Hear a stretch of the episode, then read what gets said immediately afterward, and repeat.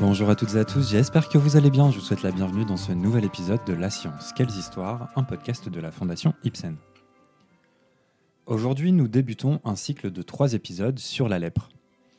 Au programme de ces prochains épisodes, une origine et une diffusion longtemps inconnues, la course au traitement et l'histoire d'une maladie stigmatisante. Tout le monde a déjà entendu parler de la lèpre. Elle est en effet évoquée de nombreuses fois dans des récits bibliques ou historiques, ou dans des grands classiques du cinéma tels que Les Dix Commandements, Ben ou encore Papillon. Mais sait-on vraiment ce qui la cause? Connaît-on précisément l'évolution de la maladie? Longtemps source de stigmatisation pour les personnes atteintes, la lèpre est aujourd'hui un souvenir lointain dans le monde occidental. Pourtant, selon l'OMS, elle touche encore entre 150 et 250 000 nouvelles personnes chaque année.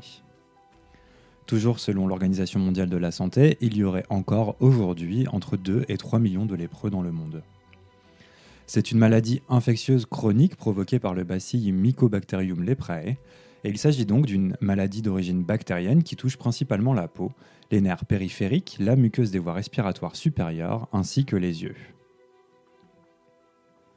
L'incubation est souvent qualifiée de longue et silencieuse, elle dure environ 5 ans. Les symptômes de la lèpre peuvent ainsi apparaître au bout de 20 ans. Ils commencent par l'apparition de taches cutanées, dépigmentées ou rosées et peuvent être précédés de sensations de picotement. Une anesthésie cutanée est également présente. Le malade ne ressent plus la douleur ni la chaleur. La lèpre est peu contagieuse mais mutilante, parfois paralysante et invalidante. Elle se caractérise également par une dégradation de l'aspect physique du malade, et c'est cette dégradation de l'aspect physique et ses caractéristiques uniques qui firent de la lèpre une maladie très stigmatisante au cours de l'histoire. Elle fut donc source d'exclusion comme ce fut rarement le cas pour une maladie au cours des âges. L'histoire de la lèpre est donc complexe, dure, mais aussi ponctuée d'interventions de personnes bienveillantes qui vinrent en aide aux malades et essayèrent de combattre la maladie par pur altruisme. Pour ce premier épisode, nous allons nous intéresser à une étude absolument passionnante réalisée par l'Institut Pasteur de Paris. L'article qui découla de cette étude fut publié dans le célèbre magazine américain Science et s'intitule Sur l'origine de la lèpre. Les chercheurs impliqués dans cette étude se sont grosso modo posé la question suivante. La lèpre est-elle une maladie issue d'une seule souche qui s'est propagée petit à petit dans le monde au gré des migrations ou est-elle apparue à différents endroits de manière aléatoire et indépendante à travers les âges? Précisons que cette étude fut longtemps impossible à mener pour des raisons technologiques car elle se base sur la génomique comparative. En d'autres termes, les chercheurs de l'Institut Pasteur ont comparé les génomes de Mycobacterium leprae issus de différentes régions et les ont comparés entre eux pour comprendre les différences évolutionnaires et moléculaires. Comme nous le précise l'article, la génomique comparative permet également de, et je cite, établir des relations généalogiques solides avec plus de précision que jamais. Comme pour de nombreuses autres maladies infectieuses, il est possible de trouver des traces et des indices qui nous permettent d'établir la présence de la maladie pendant les temps anciens, notamment lors de l'Antiquité.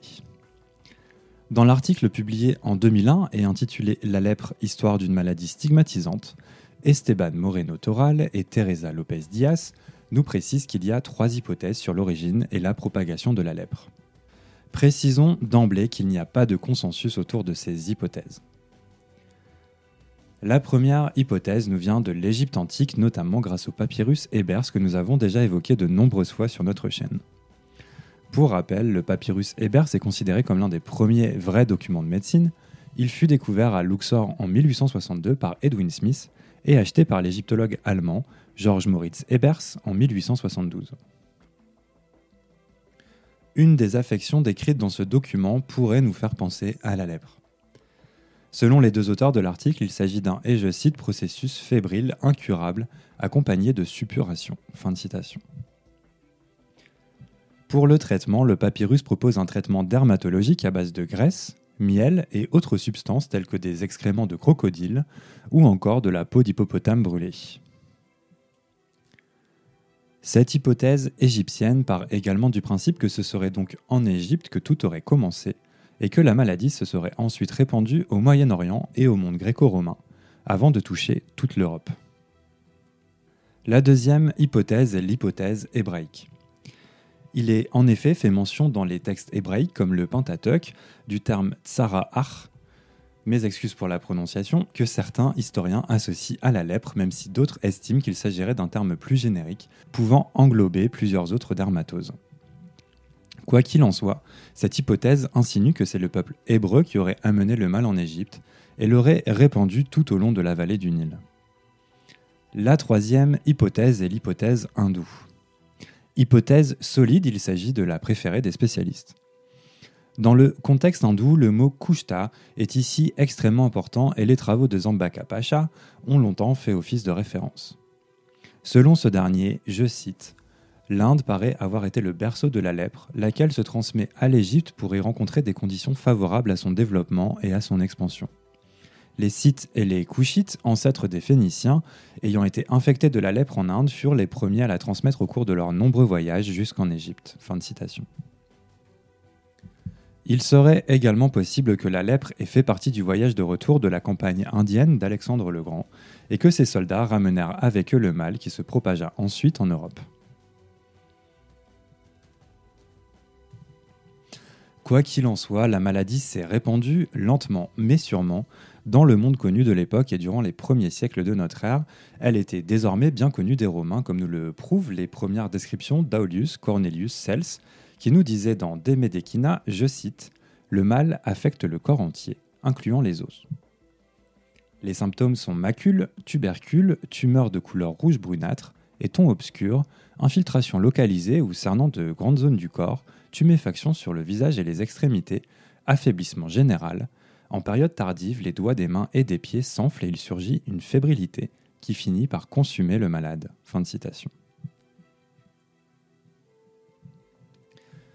Bref, difficile de savoir où la maladie a vu le jour pour la première fois et si elle a bien une origine unique. En revanche, les progrès technologiques nous permettent aujourd'hui d'en savoir plus. En 2001, des chercheurs de l'Institut Pasteur parvinrent à établir la séquence complète du génome du bacille Mycobacterium leprae. C'est cette même équipe qui, quatre ans plus tard, publie sur l'origine de la lèpre. Ce n'est que quand il a été découvert que le tatou à 9 bandes, l'espèce la plus commune de tatou, pouvait être infecté par le bacille Mycobacterium leprae, qu'il ne fut possible de trouver des quantités suffisantes de ce bacille pour analyse biologique et immunologique. Après une étude comparative entre un Mycobacterium leprae de Tamil Nadu en Inde et le Mycobacterium tuberculosis, le bacille de la tuberculose, sont très proches cousins, que les chercheurs de l'Institut Pasteur comprennent que, et je cite, Mycobacterium leprae s'est engagé dans une voie d'évolution réductrice dans laquelle le génome a subi une réduction de la taille et a accumulé plus de 1130 pseudogènes. Les pseudogènes étant des résidus de gènes, l'accumulation de mutations au cours des générations les a rendus inactifs. Une fois ce fait établi, les chercheurs se sont concentrés sur le séquençage partiel du génome d'une souche brésilienne. Alors pourquoi cette souche particulière? Eh bien car elle est très éloignée géographiquement de la souche indienne préalablement séquencée, et parce que le Brésil, après l'Inde, est le pays le plus touché par la maladie dans le monde. Et justement, la comparaison de ces deux souches a révélé des variations génétiques très faibles au sein du génome de ces deux souches. Au total, ce seront près de 175 souches qui seront analysées permettant d'identifier quatre grands types de profils génétiques. Il n'y avait plus qu'à suivre l'évolution génétique et faire la corrélation entre ces souches et les régions du monde dans lesquelles elles avaient été récoltées. Les travaux de l'équipe de l'Institut Pasteur leur ont donc permis de conclure que la lèpre pourrait effectivement être originaire du sous-continent indien, mais qu'il est plus probable que la maladie soit originaire d'Afrique de l'Est. D'Afrique de l'Est, elle se serait ensuite répandue à l'Afrique de l'Ouest à travers des migrations de populations humaines il y a 50 000 ans, avant l'arrivée de l'homme dans la région eurasienne. Bien plus tard, au XVIIe et XVIIIe siècle, la lèpre se serait répandue de l'Afrique de l'Ouest aux Caraïbes et à l'Amérique du Sud à travers la traite esclavagiste. L'étude des souches de ces régions, pourtant assez éloignées géographiquement, révélant un profil génétique très similaire. Il en va de même pour les souches issues d'Europe et d'Afrique du Nord, très proches de celles issues de la partie nord du continent américain, ce qui nous amène à penser que la lèpre a fait partie des nombreux voyages vers le Nouveau Monde, et qu'elle était donc présente lors de la colonisation de ce dernier. Une hypothèse qui se vérifie car le profil génétique de la souche européenne et nord-africaine est la même que celle trouvée chez les tatous infectés de Louisiane, un État des États-Unis. En ce qui concerne la plus grande variété de souches retrouvées au même endroit, il est possible de les trouver à des points de passage stratégiques au cours de l'histoire, tels que les Antilles françaises ou la Nouvelle-Calédonie. Pour conclure ce premier épisode sur la lèpre, précisons que le génome exceptionnellement stable de Mycobacterium leprae permet donc de suivre l'évolution des migrations et de comprendre les étapes qui ont mené à la présence des différentes populations humaines à travers le globe. Il apparaît donc que la lèpre est une origine unique et qu'elle ait accompagné l'homme dans ses différents voyages à travers le globe. Selon le professeur Stewart Cole, à l'époque responsable de l'équipe de recherche et aujourd'hui directeur général de l'Institut Pasteur de Paris, je cite en tout état de cause, il est maintenant clairement établi que la pandémie résulte de la dissémination d'une souche unique qui ne guère modifiée au cours des siècles. Merci à toutes et à tous d'avoir écouté ce podcast de La Science, quelles histoires. Cet épisode, comme tous les autres de notre chaîne, a été écrit sans parti pris ni préjugé. Nous faisons en effet tous les efforts possibles pour vous apporter des textes clairs, précis et basés sur des sources fiables. N'hésitez pas à nous envoyer vos questions, évaluations et petites étoiles sur les différentes plateformes de podcast ainsi que sur notre site internet fondation-ipsen.org ou notre page Facebook Fondation Ipsen. Merci à tous de votre soutien et je vous donne rendez-vous très bientôt.